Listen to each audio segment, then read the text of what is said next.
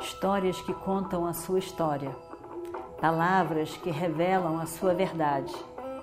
Com você, o conhecimento milenar dos Vedas. Escute diariamente e recomende a um amigo. Vakratunda Mahakaya Surya Koti Samaprabha Nirvignam Kurume Deva Sarvakaryeshu Sarvada. Continuando então a nossa história do Mahabharata.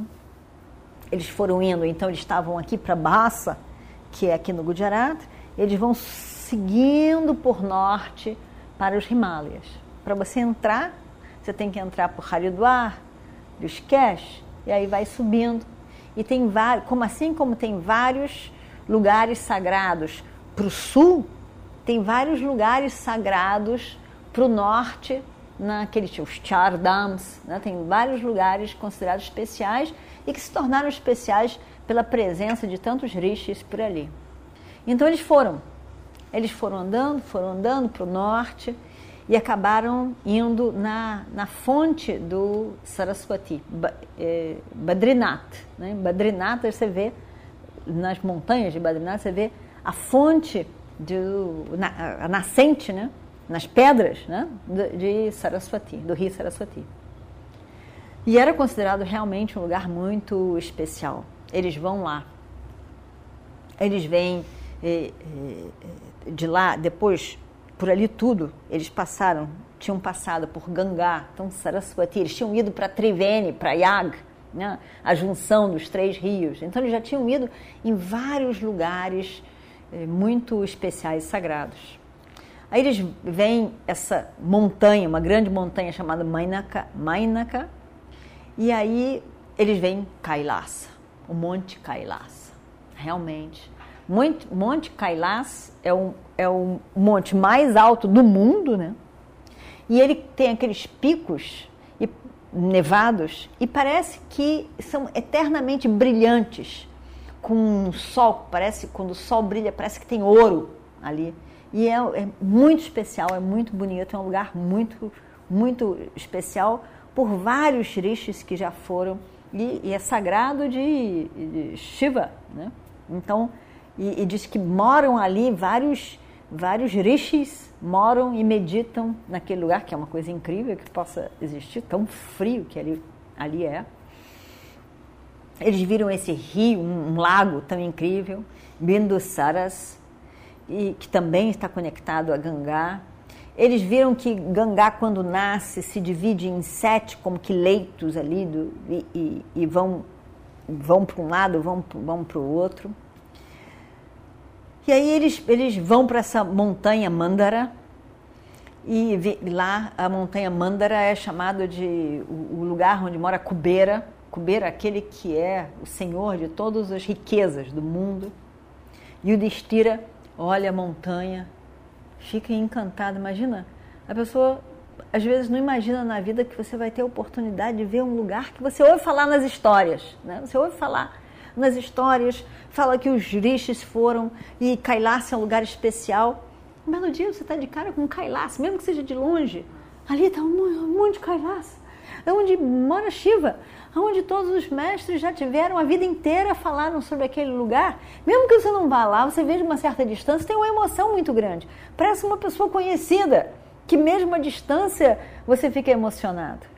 Assim também essa montanha Mandara. Ele ouviu falar, ali mora Kubeira, o senhor de todas as riquezas do universo.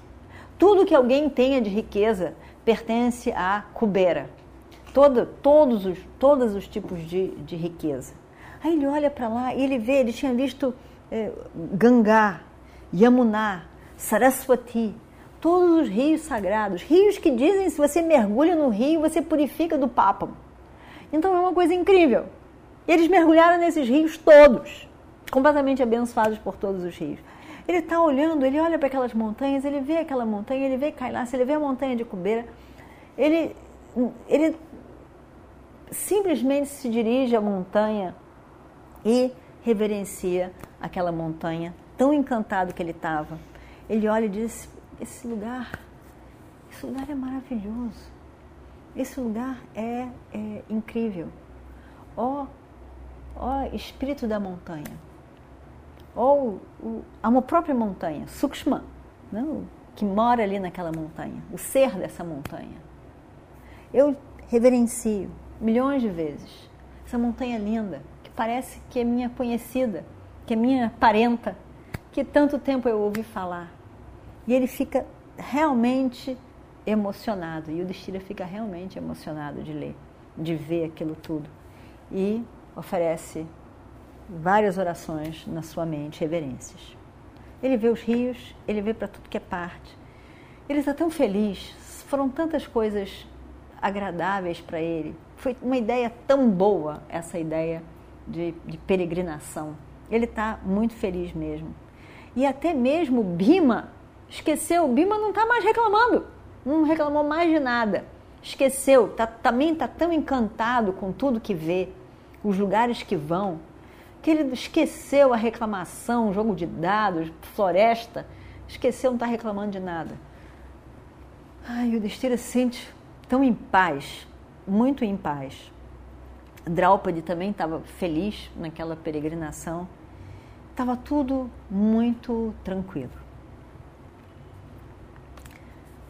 Vendo a montanha, eles resolvem e o Destira fica pensando: seria uma boa ideia se a gente fosse ao encontro de Arjuna. Ele vai descer de Indra Louca nessas grandes montanhas. Ele vai aparecer por aqui. Draupadi ficaria tão feliz. Também, ao mesmo tempo, não é uma coisa simples. Você ir para Kailaça, a gente vê hoje em dia também as pessoas vão, tentam fazendo trekking e não conseguem. Imagina ele sem o preparo todo do trekking. Não é uma coisa simples. Mas ele pensa: seria bom. Seria muito bom para nós. Eu acho que a gente podia ir. E aí, mas ao mesmo tempo, ele pensa: mas Draupadi é tão delicada, é uma princesa, afinal de contas. A gente olha, a, a vida inteira ela viveu como princesa. Tinha pessoa o tempo todo para vesti-la, para cuidá-la, para dar comida, para isso que aquilo, ela tudo era delicada. Não era uma pessoa que está acostumada com a montanha para andar descalço na pedra, no, no, no, frio, no gelo, na água, carregando coisa para cá, carregando coisa para lá, como as pessoas que moram nas montanhas. Você vai para lá, para Badri, você vê, carrega os, os galhos para cá para aquecer, carrega não sei o quê. Não tem ninguém para servir, não tem rei ali, rainha, princesa, que, que vai, todo mundo faz esse serviço. Mas o caso que Draupadi não estava acostumada com isso. Então aquilo tudo tinha sido realmente também já, de, apesar de ela estar muito contente, feliz, aquilo tudo era muito esforço físico para ela. E aí ela ela ela está caminhando, está caminhando, mas foi muito caminhar. E aí o Destira vê que ela está muito cansada, ela está ficando tonta, ela está cansada. Ao mesmo tempo, nesses lugares a comida também não é, é não é farta a comida tem pouca coisa para se comer, na montanha gelada. Aí Bhima resolve que vai carregá-la com o consentimento de Yudhishthira. Ele diz: Não, eu posso carregá-la. Yudhishthira, não se preocupe, eu posso carregá-la. E aí então eles decidem que todos vão ficar muito felizes de ver Arjuna. Eles estão com muita saudade de Arjuna. Tem cinco anos que eles não veem Arjuna. É muita saudade. E Draupadi então está com muita saudade dele. Vamos sim. Aí Bhima diz: eh, Não se preocupe, Yudhishthira, eu posso carregá-lo. Na verdade, eu posso carregar, carregar vocês todos. Né? Eu posso carregar vocês todos. Estava um, um sol muito amanhecendo e o sol ainda muito fraquinho ali na montanha, mas aquela, as montanhas geladas estavam com uma cor diferente um dourado, um rosa, aquela cor que vai mudando à medida que o sol vai se levantando e a cor do topo de neve vai modificando as cores, uma coisa tão incrível. eles vão olhando e parece que a cena muda na cara deles. Eles vão olhando e as cores vão mudando, o cenário vai mudando, a luz parece que vai mudando as montanhas. E eles ficam realmente. É um lugar realmente muito especial. E, e ao mesmo tempo, muito alto. Então a altitude também faz, afeta de alguma maneira a mente. A mente parece que fica fica ao mesmo tempo a respiração fica rápida demais, a cabeça parece que não pensa tantas coisas ao mesmo tempo, fica um estado, um estado de paz também. E eles não estavam exatamente cansados, não no início, mas depois vão ficando mais cansados, porque eles vão subindo, e a altitude, e vão subindo, e vão subindo. No final, eles já estavam muito cansados, realmente muito cansados. E aí eles vão chegando perto dessa Ganda é, Mandana, e que era um pico, um pico de montanha, mas muito perfumado, parecia que tinha muitas, Ganda quer dizer perfume, muitos perfumes, muitas coisas incríveis. E ele, e, de onde que vem esse cheiro daqui? O, neve não tem cheiro, gelo não tem cheiro. E aqui um perfume, uma coisa incrível que eles ficaram mais inebriados ainda com tudo aquilo. E aí eles começaram a pensar, em qualquer momento a Arjuna pode aparecer, já está na hora, a Arjuna vai aparecer, já está na hora, a Arjuna vai aparecer.